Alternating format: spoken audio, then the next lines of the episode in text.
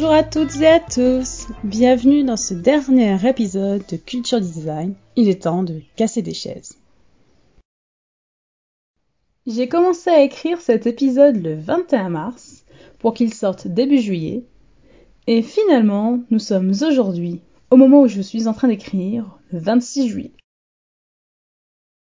Je suis quelqu'un qui commence beaucoup de choses et qui ne finit pas grand-chose signe d'une grande curiosité à ce qu'il paraît, mais personnellement, c'est souvent pesant.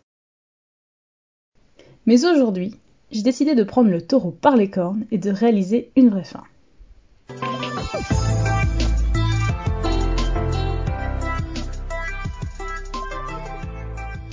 J'ai pris conscience que j'arrivais au bout de ce projet, euh, né dans une période d'incertitude et de colère. Je me sens beaucoup plus apaisée depuis plusieurs mois, et toute bonne chose a une fin. Je ne m'étais pas imposé un nombre d'épisodes, de saisons ou sujets à traiter, mais je pense avoir fait le tour de ce que je devais faire. Et ainsi, je préfère euh, m'arrêter maintenant avant de perdre en qualité. Le premier épisode est sorti le 8 février 2019. Depuis, j'ai bien évolué et grâce aux nombreux retours reçus, j'ai permis à d'autres personnes d'évoluer sur le sujet et c'est la plus belle des reconnaissances que je puisse avoir. J'ai abordé des sujets très variés, allant de notions générales à des définitions plus spécifiques. Et pour finir cette saga, j'ai décidé de faire une sorte de FAQ afin de répondre aux questions qui m'ont été le plus souvent posées.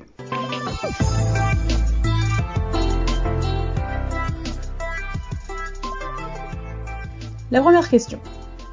Quel est ton parcours de designer et ou comment on devient designer? Alors, concernant mon parcours, euh, déjà, je préfère annoncer, il n'y a pas de parcours parfait. Déjà, comme beaucoup d'enfants, j'ai voulu devenir différents corps de métier. Et aussi, sachez que je suis du genre girouette. Je change très facilement, très souvent d'avis, et ça peut se transformer en changement à 360 degrés à la dernière minute. L'année de mon bac, je souhaitais travailler dans les musées. J'avais été voir une conseillère d'orientation qui m'a indiqué des études possibles à l'université de Strasbourg. Et c'est lors des portes ouvertes de cette université que j'ai vu une immense affiche dans la aula du palais universitaire promouvant la licence en design, et c'est ainsi qu'une sorte d'épiphanie m'a frappé. C'était dans le design que je souhaitais travailler et non pas dans les musées. De ce fait, j'ai suivi une licence en design avec un enseignement partagé entre le design industriel et les arts plastiques, en licence 1, puis une convergence vers l'architecture. En licence 2, j'avais pris une option mode, mais le dessin artistique, ce n'est pas mon fort. En licence 3, j'ai fait une année spécialisée en architecture et décoration intérieure, car ce n'est mon objectif, devenir architecte d'intérieur. Toujours à Strasbourg, j'ai enchaîné sur un master couleur espace architecture. Débute une période compliquée dans ma vie, car ce master ne répondait pas à mes attentes, et après trois stages dans l'architecture intérieure à Paris, je me suis rendu compte que ce n'était pas exactement ce que je voulais faire.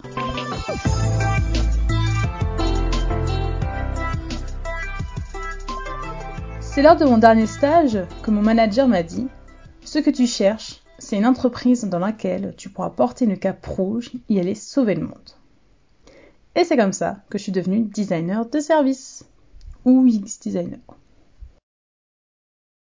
En effet, plus que l'architecture et la décoration, c'était les gens en général qui m'intéressaient. Je trouve l'être humain incroyablement passionnant dans sa complexité. Et c'est ainsi que j'ai suivi le Master Design, Interaction, Innovation, Service à l'Université de Bordeaux-Montaigne.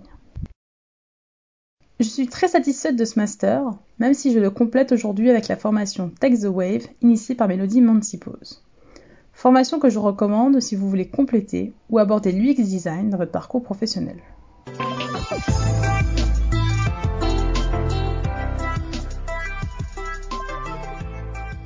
Et de ce fait, quel est mon objectif? Eh bien, c'est de créer des expériences à impact positif. Et aujourd'hui, là où je travaille, mes services permettent d'augmenter le chiffre d'affaires de cette entreprise. Je ne suis pas seulement une prestataire de services créatifs, mais également une partenaire stratégique dans la prise de décision en matière d'innovation. J'aide à maintenir une image de qualité et à améliorer le taux de satisfaction client grâce à mes compétences dans la compréhension des utilisateurs et des parties prenantes.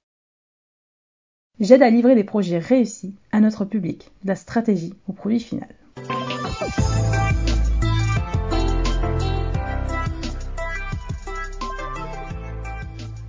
Question 2. Quels sont les livres que tu recommandes? Concernant la bibliographie, il y a trois types de livres que je recommande. Premièrement, des livres sur le design, effectivement, c'est évident. Deuxièmement, des livres de gestion de projet afin de vous aider dans votre carrière. Et troisièmement, des livres de développement personnel afin de devenir une ou un meilleur collègue. Je vous mets toutes les références dans le descriptif parce que à vous les citer ça va être très chiant.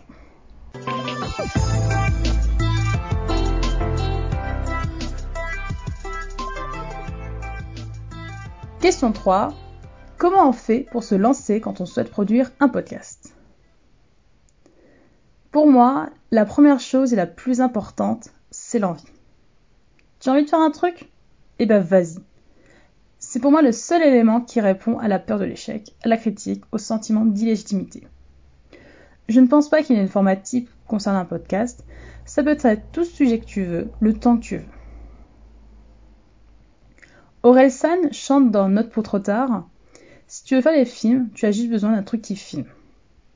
Je fais mes enregistrements avec le magnétophone du téléphone, puis c'était avec les micros d'écouteurs. Bref, la qualité n'est pas ouf, mais j'ai des gens qui écoutent. Le deuxième conseil que je peux donner, c'est le test and learn. Tu fais un truc et tu adapteras les améliorations, les nouvelles idées qui viendront à force de faire. Et pour des questions plus techniques comme le montage, avant j'utilisais Audacity, mais ça ne marche plus sur ma version de Mac, donc j'ai trouvé une alternative avec Adobe Audition. Et aussi, si on souhaite le rendre accessible aux personnes sourdes ou malentendantes, c'est bien d'avoir soit une retranscription écrite ou une vidéo sous-titrée sur une plateforme type YouTube. Pour finir, je vous invite à aller écouter le podcast de Clotilde Dussoulier, son podcast s'appelle Change ma vie et particulièrement l'épisode 143 qui s'appelle Consommer ou appliquer.